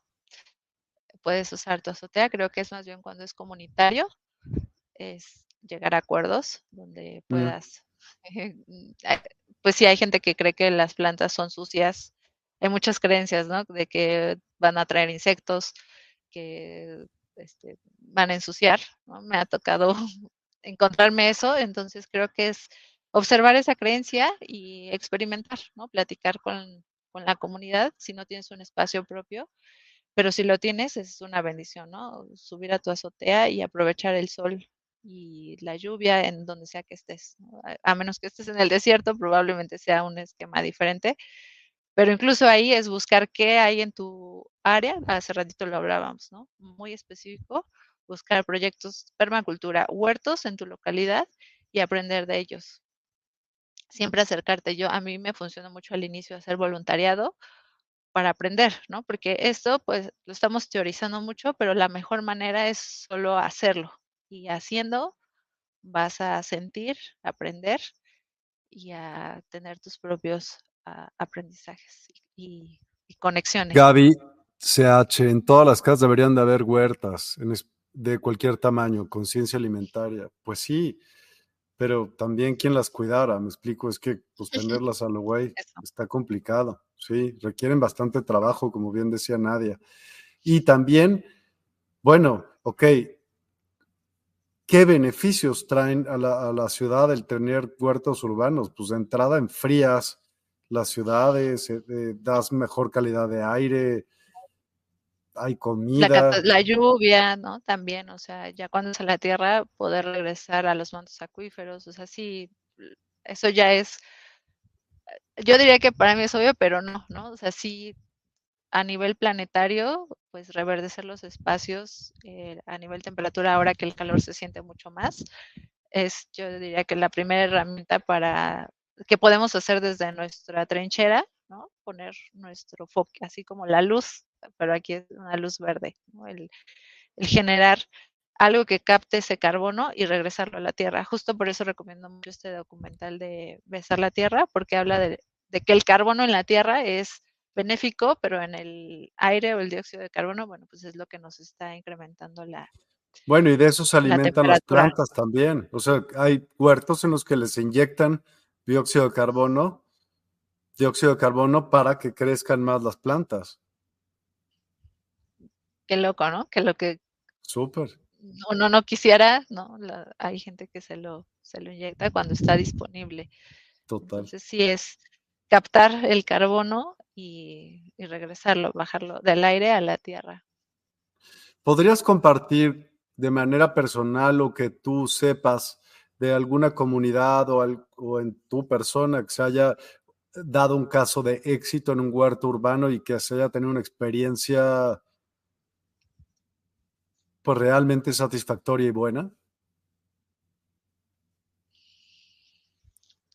Sí, para mí me gusta hablar de, de dos proyectos que fueron de los que aprendí mucho. Eh, uno está en Puebla, que se llama Granja Tequio, está en, cerca de Atlisco, y es tal cual como la aplicación de la permacultura porque está hecho con bioconstrucción y también pues cada todos los cursos a los que vas, o sea, tienen cursos de bioconstrucción, de permacultura, de eh, pues mucho ya como de la ingeniería del ser alimentan a todos los que van con lo que crece ahí en el huerto, ¿no? Desde las tortillas, el huevo, eh, los vegetales. Obviamente también te desconectas porque es una dieta bien diferente. Por esos días que estás ahí en el curso, pues es una dieta como, o sea, ¿cómo sería que de verdad no compraras nada, no? Entonces, hacer la tortilla, el frijol, el nopal, o sea, volver a lo básico, a la simplicidad de la comida. Y bueno, eh, ese proyecto pues se alimenta, ¿no? De lo que de lo que ahí siembran, tienen un bosque comestible, tienen mucho material en redes sociales, cursos, creo que lo han aterrizado, bajado a una forma que es muy alcanzable para todos los que tengamos este interés. Y bueno, está cerca de la Ciudad de México. Eh, ya un poco más profundo hay una comunidad en Veracruz que se llama eh, Bosque de Niebla. Eh, sí, las, hoy las están como las cañadas. Em, y bueno, ya eso, eso ya es un ejemplo de comunidad autogestiva, ¿no? que pues ya tienen como hectáreas, ya no solo es a una pequeña escala, sino ya toda una comunidad.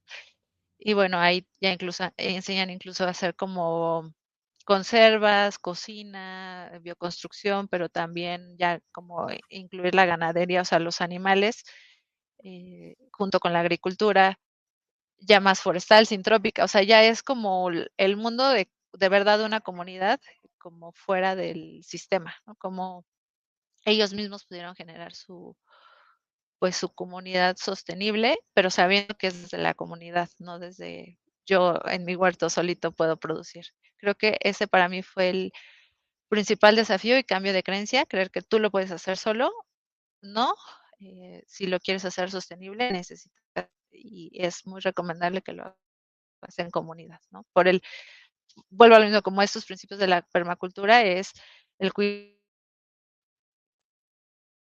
y eso involucra pues otros seres humanos, ¿no? El compartir lo que aprendiste y, no quedártelo. Entonces, bueno, esos dos proyectos eh, que están aquí en México, que creo que son, pues sí, así referentes que están cercanos a la ciudad. Obviamente hay muchos más que también he visto en el norte.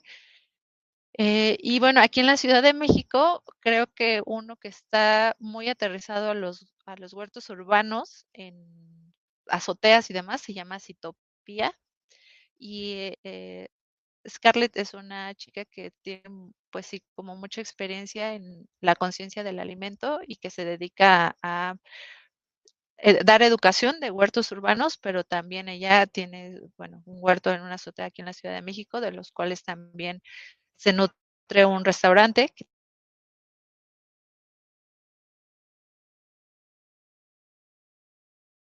Uy, se está trabando. Que vuelva. Está súper interesante, de verdad es que este tema es fantástico, fantástico. Sí deberíamos todos de... Vamos a organizar un huerto urbano o varios huertos urbanos despierta. Me gusta. Proyectos. Muchísimo. Te fuiste tantito. ¿De cuál? Te fuiste tantito, unos segundos. ah, Te decía de Xochimilco. Ajá. en Xochimilco también hay muchos proyectos que, bueno, la siembra en Chinampas y la cosecha hay mucho también al respecto e incluso proyectos gastronómicos donde restaurantes cocinan solo con lo que se siembra ahí, ¿no? Y generar esta conciencia. Entonces, para mí como que cuando desperté a la, a la, variedad que hay en la Ciudad de México, aunque no haya, ¿no? Estas, eh, como en estados donde tienes tierra muy grande, eh, donde puedes sembrar. Aquí en la Ciudad de México, bueno, hay muchos referentes de ver qué haces con lo poco que tienes, ¿no? Y maximizarlo, como decías, vertical, horizontal. Eh, y ahí entra un poco lo que es como agricultura biointensiva, de hacer muy intensivo con poco, ¿no? O sea, si eh, en cuanto a la forma de hacer camas de cultivo, si tienes muy poco espacio, hacerlo más profundo o hacerlo vertical.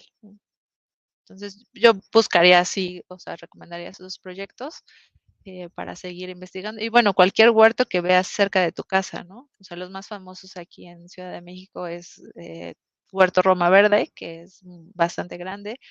Por este lado de la ciudad, Huertos Tlatelolco. Y si te metes a la página del gobierno, hay huertos del gobierno, como hablaba el de los niños y las niñas, eh, Phoenix Farms. cuando empiezas a buscar uno, el algoritmo ya de las redes te empieza a mandar más y más. Entonces hay, hay muchos puntos verdes aquí en la ciudad buscando eh, aumentar este movimiento, pero creo que más allá de eso, lo importante es que uno, si tú desde, desde tu espacio empieces con lo que tengas. Creo que ese es para mí lo principal. Eh, empieza con lo que tienes, lo más pequeño posible, pero lo importante es la acción, el bajarlo de la teoría a la acción. Absolutamente. Nadie al final de los programas siempre hacemos algún tipo de ejercicio meditativo. Y bueno, pues tú y yo platicamos acerca de si podemos hacer algo a lo mejor con Sound Healing, que vas a tocar algo. Cuéntame, ¿qué se te ocurre que podamos hacer? Pues me, creo que aquí poner los cuencos y demás sería un reto, pero podemos, si tú tienes em, como la meditación ah, me habías comentado, ¿no? Puedes poner ciertas frecuencias y más bien como hacer esta visualización de enraizarnos a la tierra. Eh, si te parece bien, podemos guiar. Podemos, sin duda. Ah, nada más dime si tú oyes la música. Sí, sí, la oigo. Ok. No sé si le quieras que le suba tantito. A ver, habla nada más para yo poder regular la voz. Entonces vamos a empezar a imaginar que donde sea que estés, te van a empezar a salir raíces. Te invito a que cierres tus ojos, que hagas conciencia de tu respiración, sin juzgarla. Solo empieza a conectar con el ritmo de tu respiración. Cierra los ojos para ver hacia adentro, para madurar, para hacer, ir integrando todo esto que escuchaste, sentiste en estos minutos, en este tiempo.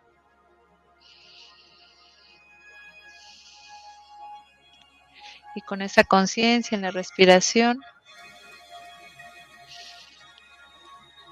puedes imaginar como de tus pies salen raíces. Raíces que conectan al centro de la tierra.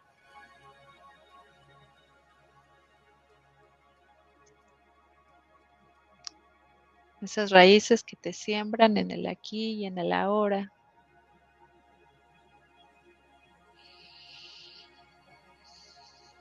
Y así como un árbol que tiene raíces fuertes para poder dar frutos. Vas a imaginar cómo tu cuerpo se llena de raíces, que la madre tierra empieza a nutrir, alimentar. Y como tu cuerpo empieza a enviar por esas raíces también lo que ya no necesita. Este autocompostaje que podemos hacer todos los días, entregando a la madre tierra lo que queremos transformar. confiando en que ella lo va a transformar, nos lo va a entregar de regreso, nutriéndonos.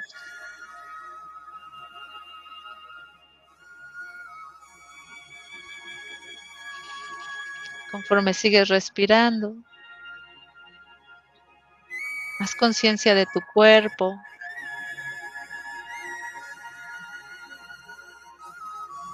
tu cuerpo que es tu tierra,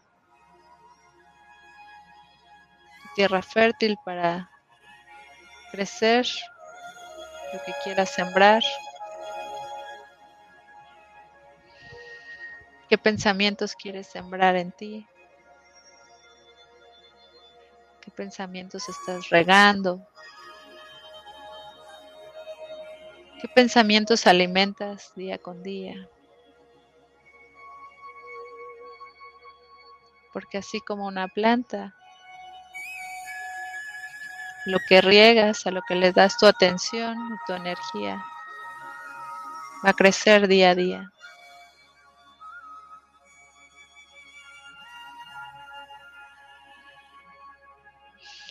Te voy a pedir que pienses en un pensamiento, sentimiento que quieras sembrar hoy en tu tierra, en tu cuerpo, en tu mente.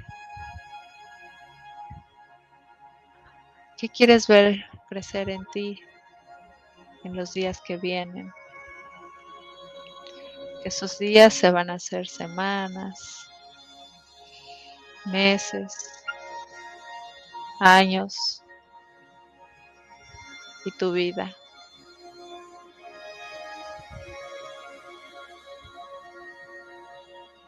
Puedes sembrar gratitud, paciencia,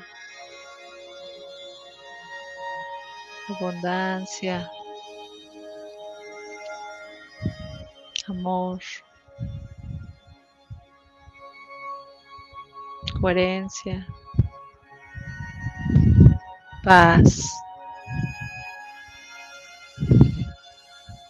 ¿Qué semilla vas a sembrar hoy en ti?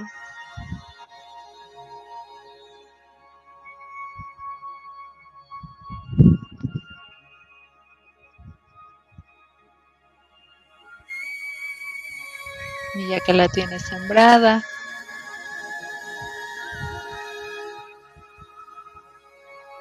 agradecele.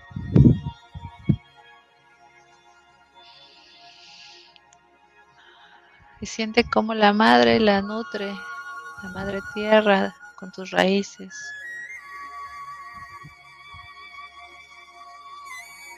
Y confía que con tu intención y tu atención día a día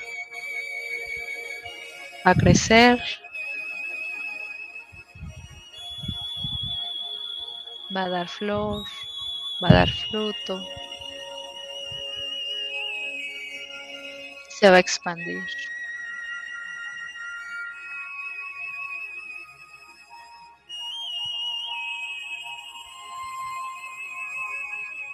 Somos parte de la naturaleza.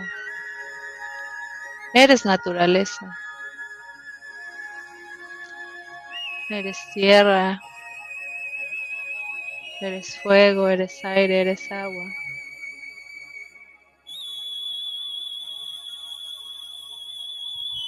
Eres todo los elementos.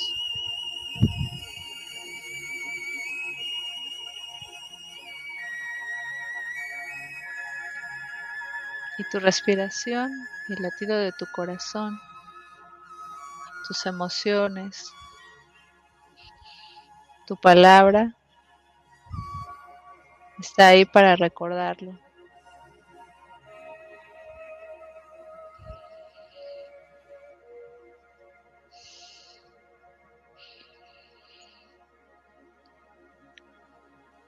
Y vas a poco a poco desvanecer esa imagen de las raíces.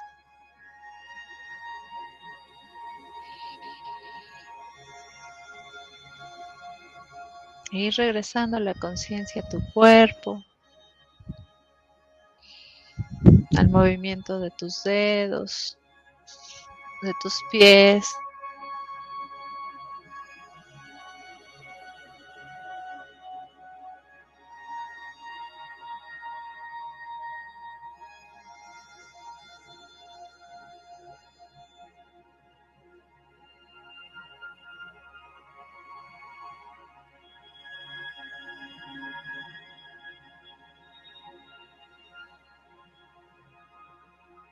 Uf, se cortó. Qué padre lo que hace Nadia, ¿no? Y cómo se ve que está involucrada en ello. De veras que hay que ir a ver sus, sus hazañas.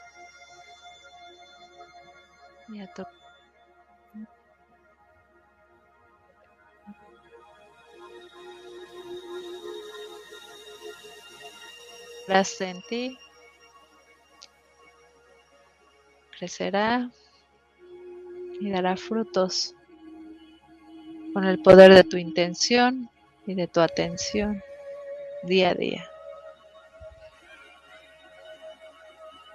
poco a poco, ve abriendo tus ojos, moviendo tu cuerpo, mm, abrazándolo, agradeciéndole por ser esa tierra, tu vehículo en esta tierra también.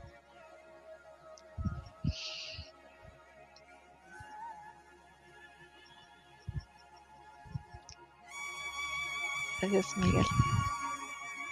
Gracias a ti, gracias de verdad. Se ve que lo que haces realmente lo estás convencida de ello y hay que aplaudir ese tipo de, de actividades, de verdad. Gracias, gracias por venir a, a enseñarnos que eso es, es premiar la vida y, y lo celebro de verdad honro tu presencia. Gracias, de verdad. Gracias, Miguel. También lo, lo recibo y con amor y te agradezco esta oportunidad de haber resonado en la frecuencia de la Tierra que nos hizo coincidir aquí y ahora y que este mensaje pueda llegar a los corazones y conciencias de quien esté listo para, para escucharlo y llevarlo a la acción. Absolutamente. Norma Villarreal, gracias, gracias, gracias por este tema tan genial. Me hizo recordar mis raíces, ya que mis padres, ellos son del Nevado de Toluca y ellos fueron agricultores y ellos cosechaban sus alimentos y dejaron su pueblo. Ellos seguían teniendo su jardín y no faltaban las hierbas medicinales como romero, epazote, ruda, hierbabuena, infinitas bendiciones. Sara, Nadia, te felicito por el auge de tu proyecto. Estos temas son de mi interés, independientemente del aprendizaje obtenido a través de ellos, nos conectamos como personas sencillas y humildes y comprendemos que muchas cosas no solo son comprar lo artificial, sino nutrir tu mente, cuerpo y espíritu. Lo hacen sentir vivo. En tu meditación parece como si estuvieras leyendo la mente, pues lo que dijiste de sembrar, yo lo pensé también. Paz, armonía, paciencia, gratitud, frecuencia y conexión. Mil gracias. Pues sí, de verdad, mil, mil gracias. Eh, te voy a pedir de favor que para aquellas personas que nada más nos están oyendo, como son las personas de los podcasts, que puedas decir tus datos de contacto para que así se puedan poner de acuerdo contigo, aunque los pusimos durante la sesión, pues ellos no, evidentemente no se dan cuenta de ello. Así que adelante, por favor. Gracias, Miguel. Sí, bueno, el WhatsApp o llamadas es en el 55 37 12 88 69. Bienvenida nota de voz, llamada, texto, lo que para ti sea el mejor medio de comunicación. Y si estás en redes sociales y te gusta em, consumir contenido de valor por ahí, eh, comparto en arroba sound healing de tierra Sound Healing como S-O-U-N-D H-E-A-L-I-N-G D-E Tierra. Y bueno, esa es como la cuenta de Instagram. Y si prefieres un correo electrónico, bueno, es igual soundhealingdetierra.gmail.com. Mi nombre es Nadia Zamora y fue un honor eh, conectar y resonar contigo que estás escuchando y contigo, Miguel, por ser el canal y el medio por hacer esto posible. El gusto es todo mío. Nada más mencionar que es más 52 la clave helada porque nos escuchan, como bien viste, de Chile, de muchos lugares del mundo. Entonces, para que puedan contactar, pues más 52 y luego el número que es 55 37 12 88 69. Te agradezco enorme, enormemente, Nadia. Claudia Gutiérrez, interesante programa. Gracias infinitas por compartir tus conocimientos, Nadia. Desde hoy seré tu seguidora. Carmina Sandoval, muchas gracias. Bonita noche. Pues mil, mil gracias a todos los que se conectaron y a los que se conectarán después. Les pedimos de favor que nos ayuden a compartir. Creo que esto sería fantástico el que cada quien pudiera tener, aunque sea una súper chiquita plantita, no importa, todos, todos sumamos a este proyecto y es devolverle vida a lo que nos sostiene o a quien nos sostiene diario, que es Gaia, ¿no? Absolutamente. les agradecemos mucho su participación y sus comentarios. Eh, y pues nada, nos vemos el día de mañana y pues muchas, muchas gracias Nadia. Esperemos volverte a tener de nueva cuenta y que prontamente te animes y hagamos cursos de este tipo y podamos hacer pues proyectos de huertos urbanos despierta por doquier, por donde haya personas que quieran eh, participar en él y sumarnos al proyecto. Muchísimas gracias. Totalmente. Y, y que tengas una excelente noche y a todos, muy buenas noches. Hasta mañana. Linda noche.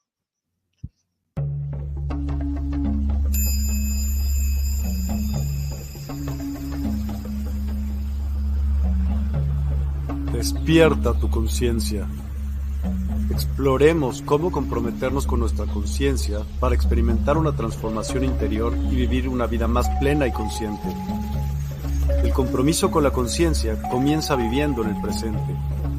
Deja de lado las preocupaciones del pasado y las ansiedades del futuro.